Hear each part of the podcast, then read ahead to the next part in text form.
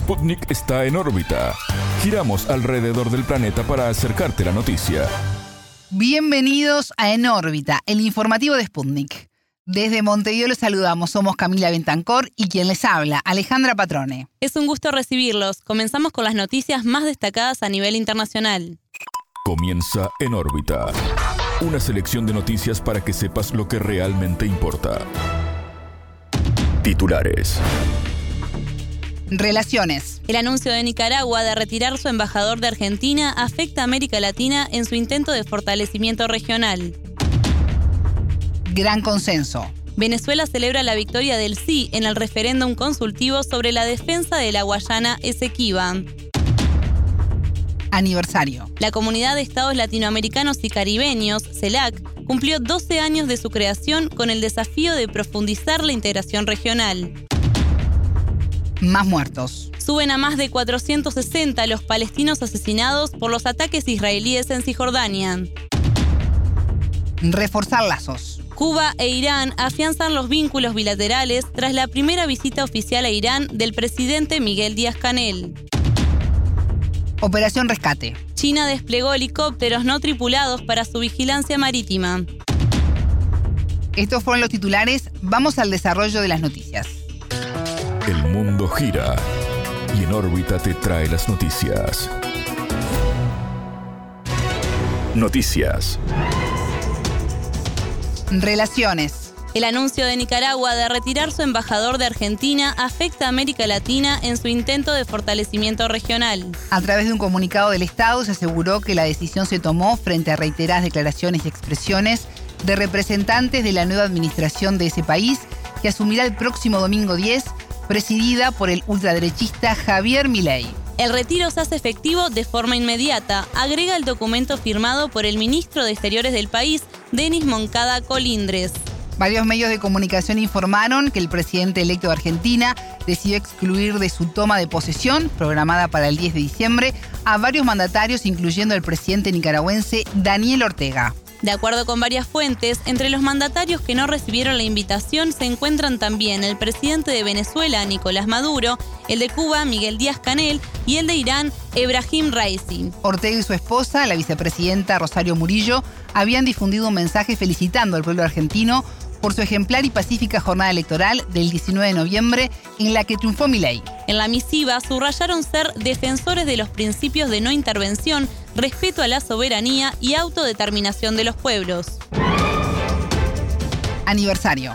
La Comunidad de Estados Latinoamericanos y Caribeños, CELAC, cumplió 12 años de su creación con el desafío de seguir creciendo. Fue creada con el objetivo de fortalecer la integración regional, con la idea de que fuera el espacio adecuado para reafirmar la identidad de América Latina y el Caribe, su historia común y sus continuas luchas por la justicia y la libertad. En ese sentido, el analista político mexicano Aníbal García Fernández, magíster y licenciado en estudios latinoamericanos, destacó en órbita la relevancia de la CELAC. Bueno, eh, es una CELAC que llega después de una presidencia pro tempore por parte de San Vicente de las Granadinas. Eh, no hubo muchas reuniones este año a nivel eh, ministerial, a nivel presidencial. Sí se nota una diferencia bastante marcada entre la presidencia que tuvo México, que fue un poquito más activa, y la de Argentina con la de ahora de San Vicente. Eh, sin embargo, se siguen llevando a cabo varios acuerdos, eh, varios proyectos que ya se habían delineado desde hace algunos tiempos, desde la presidencia de México por lo menos, eh, y eso yo creo que es lo, lo característico de ahora.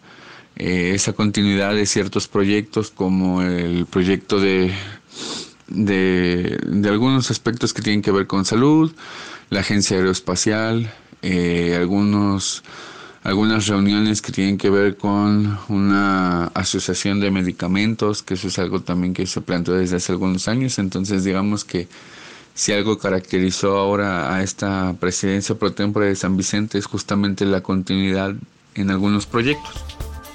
La declaración final fue firmada el 3 de diciembre de 2011 en Caracas, Venezuela, por los entonces presidentes Cristina Fernández de Kirchner, de Argentina, y Dilma Rousseff, de Brasil. También por los exmandatarios Evo Morales, de Bolivia, Raúl Castro, de Cuba, Fernando Lugo, de Paraguay, José Mujica, de Uruguay y Rafael Correa, de Ecuador.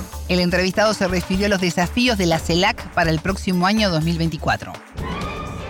Bueno, digamos que el principal desafío va a ser eh, justamente las elecciones en la región en 2024.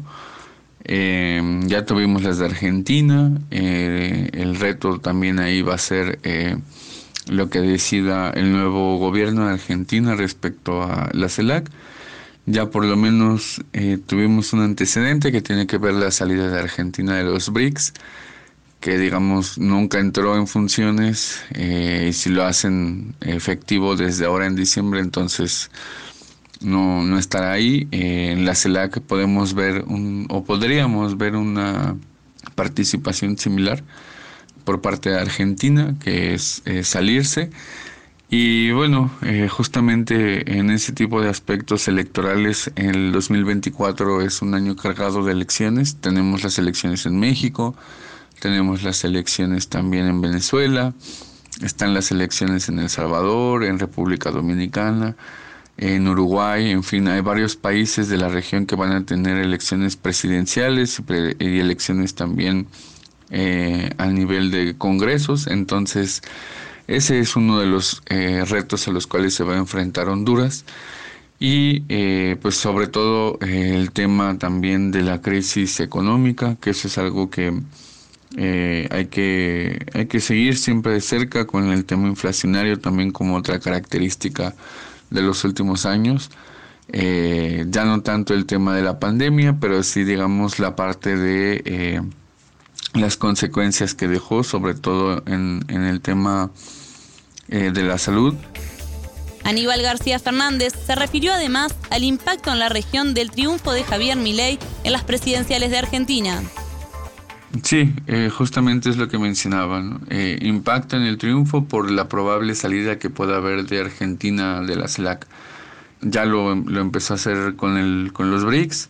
Es un poco incierto lo que pase con el Mercosur, pero digamos que en la parte de la CELAC eh, hay una identificación por parte de ley en que este tipo de organismos son eh, de izquierda, son comunistas, son más ideológicos, entonces eh, es muy probable que plantee su salida de la CELAC. No sería la primera vez que algo así suceda, eh, sucedió también en un pasado con, con Brasil, cuando estaba Bolsonaro, y desde luego que afecta en la posibilidad de plantear una política regional conjunta, eh, que se avancen en temas de integración eh, con estos proyectos que habíamos mencionado. Argentina era un país importante en el tema de los medicamentos para América Latina.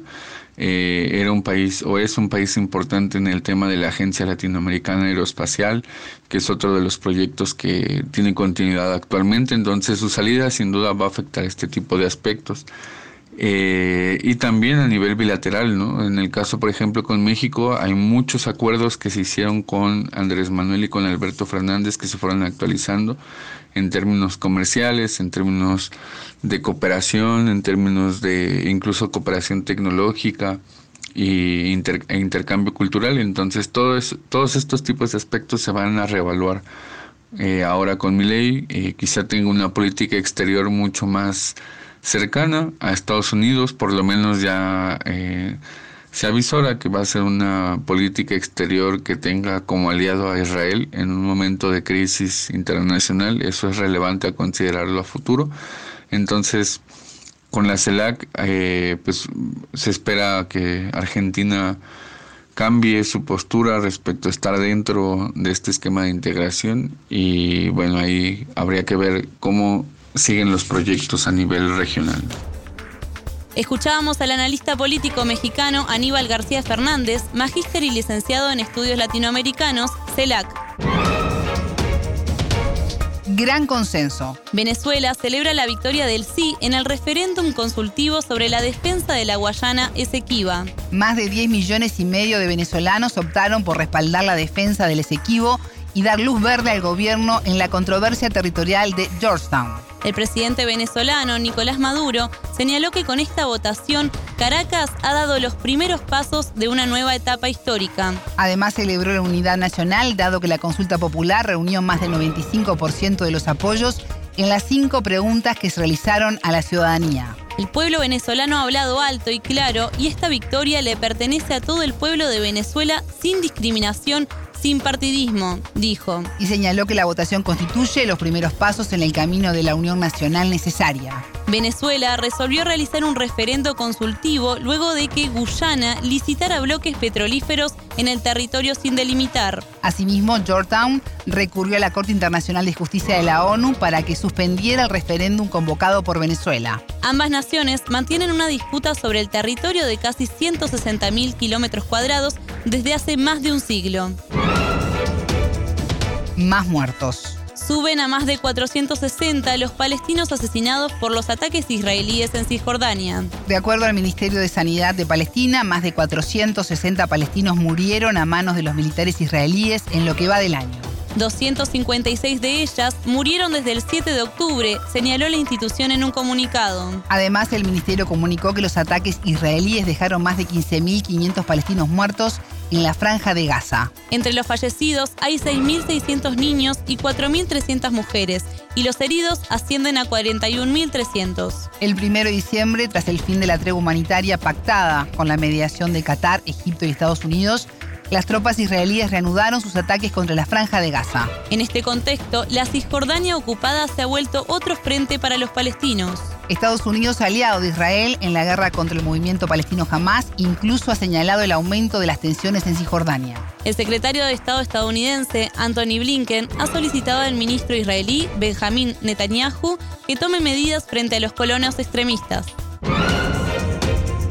Reforzar lazos. El presidente de Cuba, Miguel Díaz Canel, realizó su primera visita oficial a Irán, país en el que mantuvo un encuentro bilateral con su homólogo, el mandatario iraní Sayed Abrahim Raisi. Teherán fue el tercer destino de Díaz Canel luego de un recorrido por países de Oriente Medio en donde visitó Emiratos Árabes Unidos y Qatar.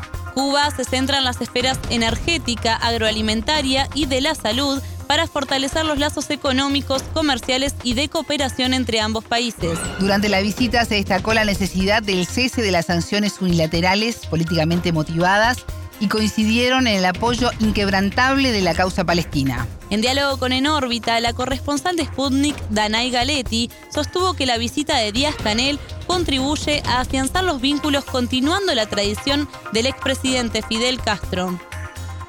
Esta visita ahora a Teherán es sobre todo para elevar las relaciones económicas y comerciales al mismo alto nivel que ya caracterizan los vínculos políticos bilaterales.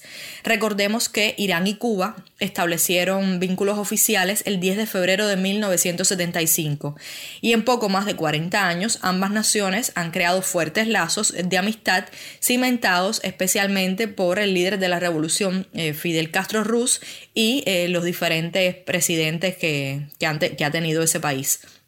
Durante estos años ha sido sistemática la permanencia en La Habana de los diferentes eh, jefes de Estado iraníes y ahora la eh, visita de Díaz Canel a Teherán contribuirá no solo a reciprocar estas, estas visitas de los líderes iraníes, sino también a afianzar los nexos en todos eh, los ámbitos.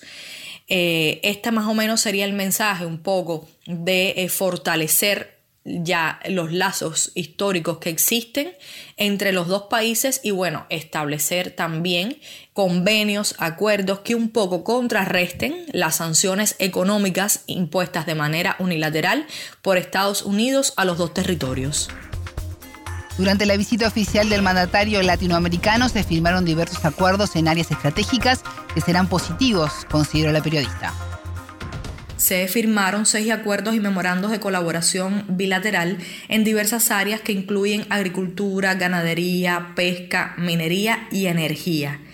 Eh, se firmó, eh, entre otros, un memorando de entendimiento en materia de colaboración energética, sumado a un plan de acción conjunta para la cooperación de salud y ciencia médica, también otro plan de acción conjunta en materia de telecomunicaciones entre las carpetas del tema de ambos países, se rubricó un contrato de transferencia de conocimiento en materia de vacunas y el memorando de entendimiento de cooperación estratégica entre los institutos Pasteur de Irán y Finlay de Cuba para el desarrollo clínico y preclínico de inmunizantes. Recordemos que el Instituto Finlay fue uno de los promotores de las vacunas que tuvo Cuba para enfrentar la pandemia COVID-19, en este caso eh, la soberana.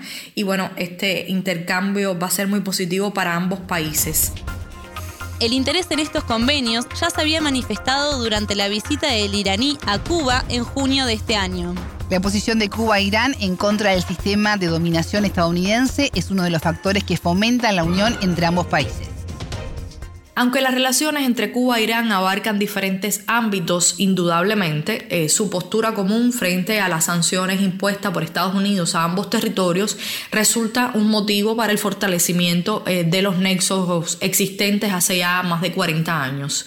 Por ejemplo, eh, los representantes de ambos países, a propósito de la visita de Miguel Díaz Canel, el presidente cubano, a Teherán, afirmaron su voluntad de cooperar más estrechamente para hacer frente a todas estas medidas unilaterales impuestas por Washington que afectan a los dos países. Esta es la primera visita de un presidente cubano a Teherán en 22 años. La última vez que un dignatario de la isla visitó ese país fue eh, el líder de la revolución Fidel Castro.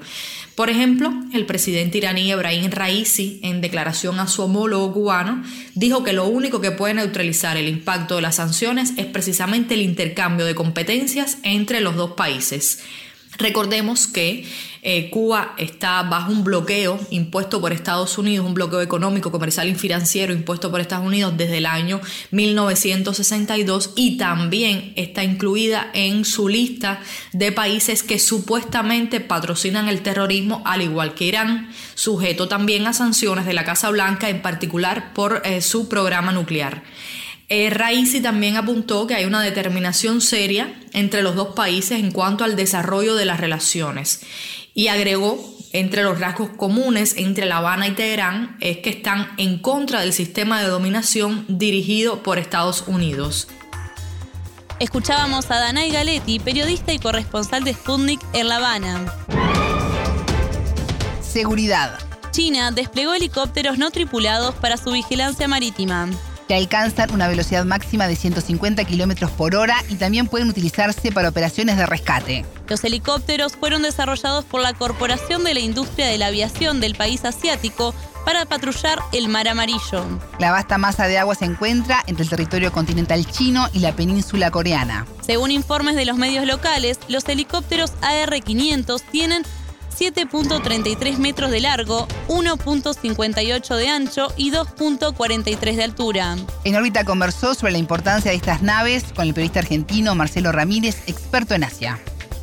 Los helicópteros a los cuales eh, se menciona eh, tienen que ver con en realidad con un nuevo tipo de drones, no un nuevo tipo de drones, en realidad es un tipo de dron eh, de ala rotatoria que lo diferencia de los drones más convencionales que uno está acostumbrado a ver. Estos vehículos tienen como características de muy bajo costo de mantenimiento, eh, de muy baja, bajo costo de fabricación también, tienen un alcance aproximado de unos 400 kilómetros y unos 4.000 metros de altura, lo cual les permite una gran eh, capacidad de observación. A partir de esa capacidad de observación y de tener múltiples vehículos en el aire, pueden permanecer hasta unas 8 horas cada uno eh, sin recarga. Esto les permite penetrar eh, inclusive defensas enemigas o controlar grandes áreas observando el movimiento de vehículos que puedan ser terrestres, marítimos o espacios aéreos. Eh, en el espacio aéreo o cualquier otro tipo de aeronave. Los, los helicópteros mencionados además pueden despegar y aterrizar prácticamente en cualquier tipo de terreno. Son una forma efectiva de vigilancia, eh, como decía, muy barata y que le permite a la producción industrial china rivalizar hoy con los mejores helicópteros no tripulados del mundo. A partir de esto vemos básicamente un cambio en la concepción de la guerra. Eh, empezamos a ver pequeños eh, aparatos y de bajo costo donde la capacidad industrial y la alta tecnología van reemplazando las formas más tradicionales. Eh, hay, toda una revolución militar que se ha visto sobre todo en Rusia eh, a partir de su enfrentamiento con Ucrania y estas elecciones en, esa, en ese enfrentamiento se están eh, esparciendo alrededor del mundo y bueno, los demás países van tomando medidas, como en este caso vemos que ha hecho China, simplificando la forma de controlar grandes extensiones marítimas en este caso. Esta aeronave fue llamada por la cadena de noticias CCTV como el helicóptero no tripulado más avanzado desplegado en el sistema marítimo de China. Cada aeronave puede transportar una carga útil de hasta 75 kilogramos de un alcance de control remoto de 150 kilómetros y una velocidad máxima de vuelo de 150 kilómetros por hora. La autonomía del aparato se estima en 400 kilómetros. En otro orden, preocupa a nivel internacional el futuro de las relaciones entre China y Estados Unidos. La situación para el 2024 de Estados Unidos y China no parecería haber cambiado demasiado. Eh, como muestra podríamos mencionar el Foro de Defensa Nacional Reagan que se realizó en California, donde la Secretaría de Comercio de Estados Unidos, Gina Raimundo, dijo algo que es más que sugestivo, ¿no? Eh, refiriéndose al tema de los microchips, sobre todo los más sensibles, los de alta tecnología, chips que son inferiores a 7 nanómetros, dijo eh, textualmente, no podemos permitir que China se haga con estos chips, punto vamos a negarle nuestra tecnología más avanzada. Sé que hay directores generales, porque era un foro empresario, eh, directores generales de empresas de chips, eh, que se pusieron de mal humor cuando dije esto, porque están perdiendo ingresos. Pero así es la vida, por nuestra seguridad, lo más importante es eh, la seguridad nacional por encima de lo que son los ingresos a, a, corto plazo. ¿no? En definitiva, esto no es más que una muestra de que Estados Unidos ha decidido eh, enfrentarse a China, impedir que China sea una potencia que pueda rivalizar a largo plazo con ellos y están intentando eh, impedir su crecimiento, ralentizarlo de la manera que puedan. Eh, una de estas es precisamente la de los chips, que creo que es una cuestión central en lo que tiene que ver en las relaciones bilaterales entre Estados Unidos y, y China.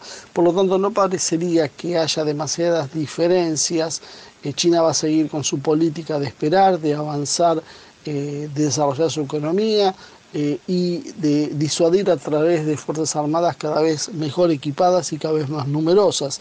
Esto ratifica, creo que de alguna manera, el rumbo de colisión, la potencia emergente que desafía y que va a seguir en su senda, mientras la potencia que está en declive, que son los Estados Unidos, intenta no permitirlo, auguran que vamos a vivir un 2024 seguramente con las mismas tensiones que hoy estamos viendo. Escuchábamos al periodista argentino Marcelo Ramírez, experto en Asia. Hasta aquí en órbita. Pueden escucharnos todos los días en vivo a las 18 horas de México, 21 de Montevideo y a las 0 GMT por sputniknews.lat. En órbita.